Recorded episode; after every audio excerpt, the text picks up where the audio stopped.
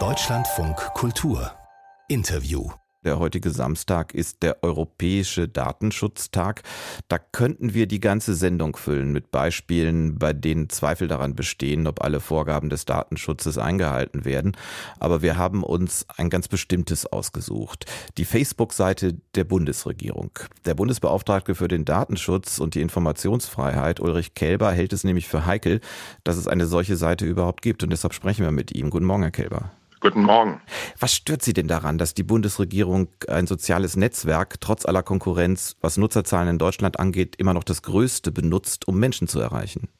Daran selber, also Menschen zu erreichen, auch bestimmte Anwendungen zu erreichen, stört mich gar nichts. Die würde mich auch nichts angehen. Ich muss prüfen, ob das den Regeln und den Gesetzen, die der Gesetzgeber nun selbst erlassen hat, äh, entspricht. Und dort sind wir zu dem Ergebnis gekommen, aber auch unsere Kollegen in Deutschland und Europa.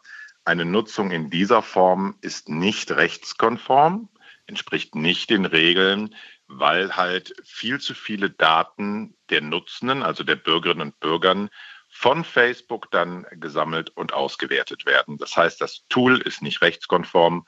Ein rechtskonformes soziales Netzwerk wäre kein Problem.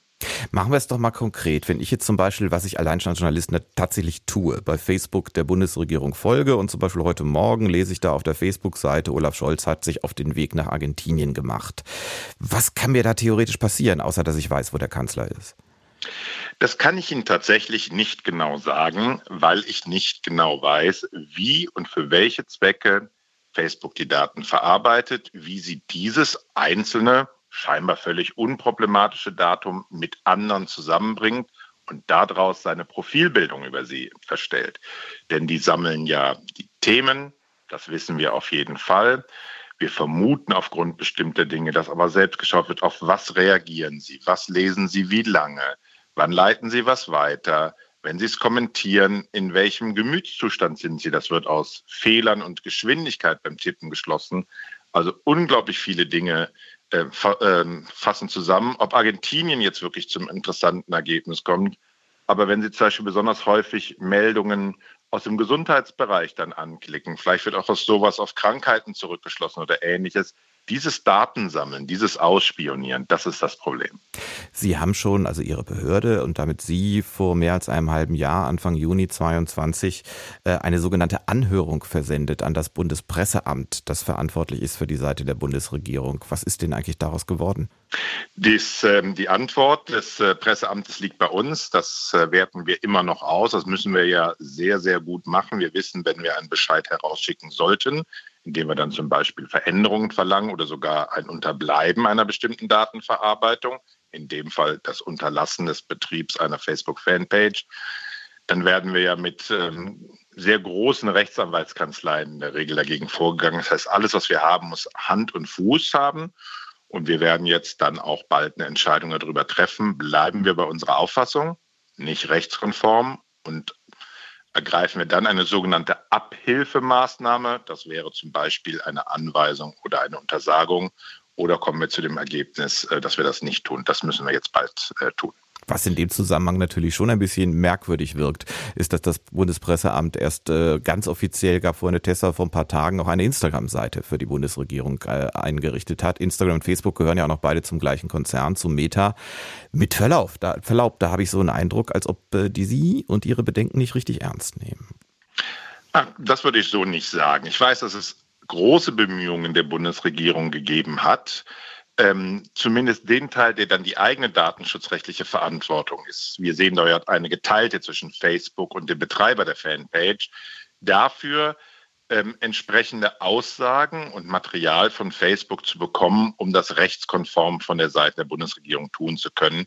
Das hat Facebook in dieser Form ähm, verweigert und hat nur seinen Standard herausgegeben, zu dem ja das Ergebnis war bei uns der deutschen Datenschutzkonferenz, also aller Datenschutzbehörden in Deutschland, aber auch vieler europäischer Kollegen, dass das nicht ausreicht.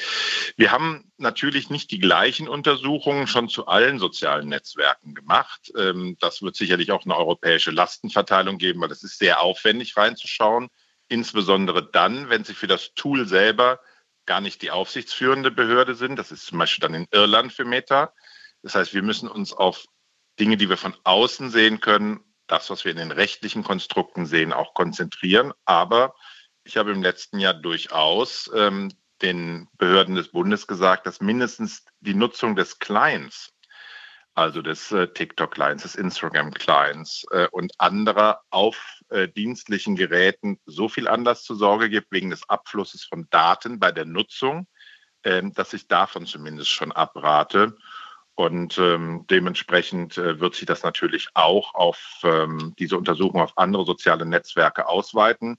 Was auf jeden Fall klar ist, ist, dass Instagram schon rechtswidrig gehandelt hat. Deswegen hat er ja eine Geldbuße bekommen. Das hat der Europäische Datenschutzausschuss vor kurzem entschieden. Das Dilemma, in dem damit die Bundesregierung oder das Bundespresseamt stecken, Landesregierungen, Firmen, NGOs und viele, viele andere, ist ja, dass man an den großen Netzwerken tatsächlich nicht vorbeikommt, wenn man Menschen erreichen will. Es ist theoretisch auch einfacher, aber es gibt halt diese Probleme, die Sie schon beschrieben haben. Das wird ja nicht besser werden. Früher oder später wird die Bundesregierung darüber nachdenken müssen, ob sie eine TikTok-Seite einrichten möchte. TikTok gehört äh, einem chinesischen Mutterkonzern. Das heißt, die Probleme werden immer größer. Warum ist es nicht möglich, in Europa, in der EU, notfalls auch in Deutschland zu sagen, wir lassen diese Netzwerke überhaupt nur zu, wenn sie alle Vorgaben des Datenschutzes nachweislich einhalten? Das ist eigentlich die Rechtslage, genau das. Und das ist das, was durchgesetzt werden muss. Ähm, wir haben viele Beschwerden über die Netzwerke selber, also die Untersuchung, ob der, das Netzwerk eigentlich schon rechtskonform arbeitet, nicht ob eine Stelle es rechtskonform einsetzt. Diese Untersuchungen liegen durch die Konstruktion des Datenschutzes in Europa bei der Behörde, in der sie europäischen Hauptsitz haben. Das ist Irland.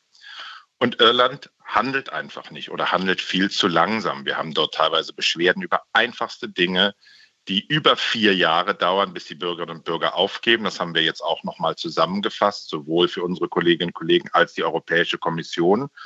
Und ähm, zum Beispiel über die Entscheidung, darf Instagram oder darf ähm, Google an bestimmten Stellen Daten sammeln, ohne dass sie von ihnen die explizite Einwilligung für das Sammeln dieser Daten bekommen haben, die man nicht für den Dienst selber braucht. Das hat auch wieder über vier Jahre gedauert, hat einer engagierten zivilgesellschaftlichen Organisation bedarf, um vor Gericht zu gehen und ähm, entsprechend die irische Behörde zum Handeln zu zwingen. Dann gab es eine Vorlage, wo man ihn das durchgehen lassen wollte. Und erst der Europäische Datenschutzausschuss hat dann Irland überstimmt. Aber wir mussten warten, bis es eine Vorlage gab. Und dann haben wir jetzt zum ersten Mal festgelegt, nein, ihr müsst das ändern. Das ist nicht erlaubt, was ihr tut. Die werden sicherlich sich aber vor Gericht versuchen, dagegen zu wehren, sodass wir eine endgültige Entscheidung dann eines Gerichtes eventuell erst in zwei Jahren haben. Ich hoffe schneller. Ähm, aber auf dieser Entscheidung aufbauen können wir natürlich jetzt noch viel stärker auch mit Geldbußen gegen solche Methoden vorgehen. Am heutigen Europäischen Datenschutztag war das im Deutschlandfunk Kultur der Bundesdatenschutzbeauftragte Ulrich Kelber. Ich danke Ihnen sehr für das Gespräch. Vielen Dank für Ihr Interesse am Thema.